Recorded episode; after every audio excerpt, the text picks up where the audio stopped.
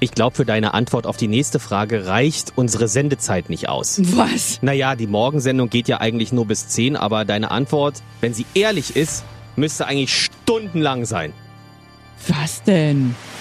Sag die Wahrheit. Gerlinde Jenekes 100-Tage-Challenge. Jeden Morgen eine Frage, die du wahrheitsgemäß beantworten musst. Ja. 100 Tage lang. Ich will Das- auch bis jetzt, ehrlich gesagt. Ja, ist deine Challenge. Egal wie unangenehm es ist. Die nächste Frage kommt von Torben aus Blankenburg. Er möchte wissen, Na? wofür hast du dich im Job bisher am meisten geschämt? Ach je. Ich habe mich einmal dafür geschämt, mein Mikrofon nicht ausgemacht zu haben. Na, normalerweise, wenn dann die Musik läuft, machst du dein Mikrofon ja. Ja. aus, damit man nicht hört, was da im Hintergrund noch erzählt wird, privat.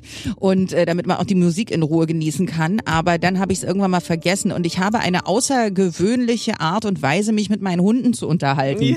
Und ich hatte damals den Gina-Hund noch dabei. Ja. Und ähm, hab dann, da lief gerade Werbung sogar auch noch, davon leben wir ja. Ja. Und dann brüllt auf einmal die Frau rein, wir wieder schön in den Wald, in den Grunewald, da kannst du ein bisschen Arschlecking machen mit den anderen Hunden, das hast du doch so gerne. Und irgendwann kam die Nachrichtensprecherin dann reingerannt und wedelte mit den Armen und äh, da merkte ich, dass also das Mikrofon noch offen war. Das war mir sehr unangenehm, Ja, muss mir ich ist sagen. es ja unangenehm, dass du das gerade noch mal so gesagt hast. Das ist ja schlimm.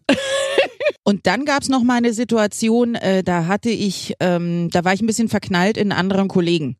Wie ich später, sehr viel später rausfand, war er schwul. Aber ich war wirklich sehr in den verliebt damals.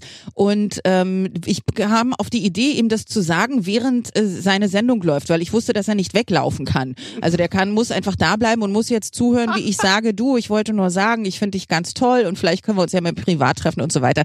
Da hatte er aber sein Mikrofon nicht ausgemacht. Nein! Und dann hat das jeder gehört. Alle Kollegen wussten es dann, dass ich in den äh, Typen verliebt war und äh, ja und alle Hörer auch. Ja, das war mir sehr unangenehm. Wie hat er reagiert? Na, er hat äh, mich schüchtern irgendwie angelächelt und wusste wahrscheinlich gar nicht, was er sagen sollte, weil er war offensichtlich ja gar nicht an mir interessiert, weil ich einfach äh, Gerlinde heiße und nicht Klaus oder Peter.